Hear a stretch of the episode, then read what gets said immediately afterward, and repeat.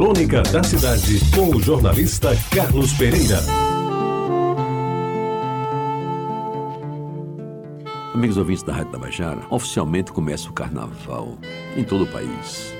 Eu vou lhes falar porque naquele tempo, naquele tempo já passou, a chegada do carnaval era anunciada pelas bicicletas. Como?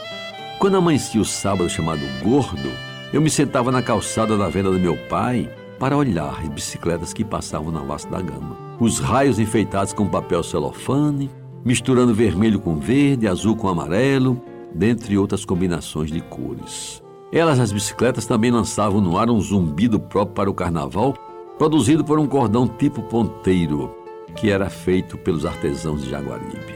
Nas manhãs do sábado, com máscaras feitas em casa, os meninos de Jaguaribe desfilavam no bloco do Urso que saía todos os anos pelas ruas do bairro para obter alguns trocados nas casas da vizinhança.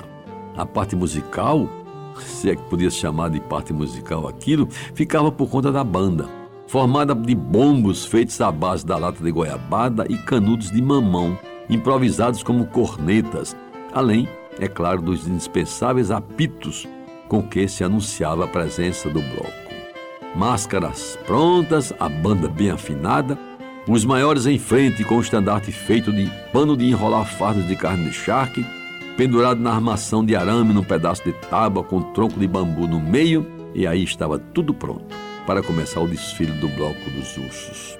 A caminhada, ao que eu me lembre, era feita pelas principais avenidas do bairro, destacando-se a Vasco da Gama, a Vera Cruz, a 1 de Maio, a Rua da Concórdia, a Minas Gerais e a Rua do Meio. Não se podia ir muito longe para não chegar em casa depois das duas da tarde, pois havia o risco de se perder a hora do almoço. No final do desfile, na hora da dispersão, fazia-se a divisão do que fora apurado. O domingo, bom, o domingo era dia de desfile nos blocos nas avenidas Visconde de Pelotas e Duque de Caxias, no centro da cidade. Aqui eu não podia assistir porque a minha autonomia de voo era restrita naquele tempo aos limites de Jaguaribe.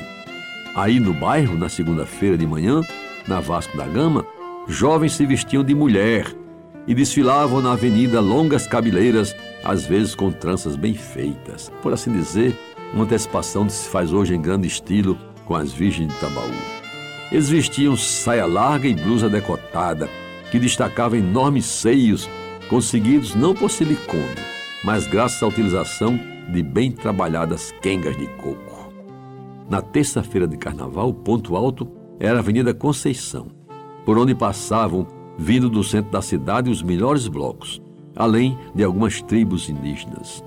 E o destaque ficava para o desfile dos africanos da Torre, em cuja cena final, dois valentes guerreiros lutavam até a morte pelo amor de uma bela Índia. Tudo de brincadeira, é claro, mas com intenso realismo representado pelas flechas certeiras, tacapes e machadinhas reluzentes. Dentre os blocos, os Piratas de Jaguaribe eram o orgulho do bairro, mas o Clube Esquadrilha V sempre foi o mais aguardado, em razão do seu carro alegórico, que representava um avião completo com cabine, fuselagem, asas, trem de aterrissagem e tudo mais. Pilotos ostentavam trajes de aviadores de verdade, e suas túnicas com botões dourados e fitas nos ombros faziam o maior sucesso, principalmente com a mulherada de Jaguaribe. E meus amigos, quando terminava o desfile do Esquadrilha V, estava na hora de voltar para casa.